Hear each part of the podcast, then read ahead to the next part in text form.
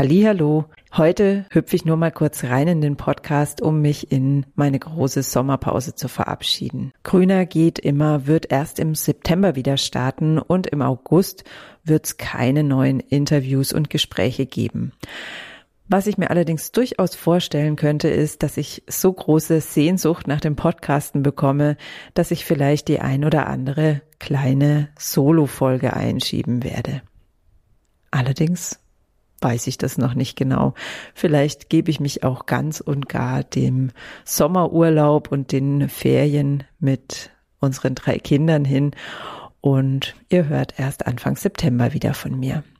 Das ist natürlich eine super gute Gelegenheit, euch in den Grüner geht immer Newsletter einzutragen, denn dann bekommt ihr auf jeden Fall mit, wenn es hier was Neues gibt. Den Link dazu findet ihr in der Podcast-Beschreibung. Und jetzt einen wunder, wundervollen Sommer und bis spätestens Anfang September.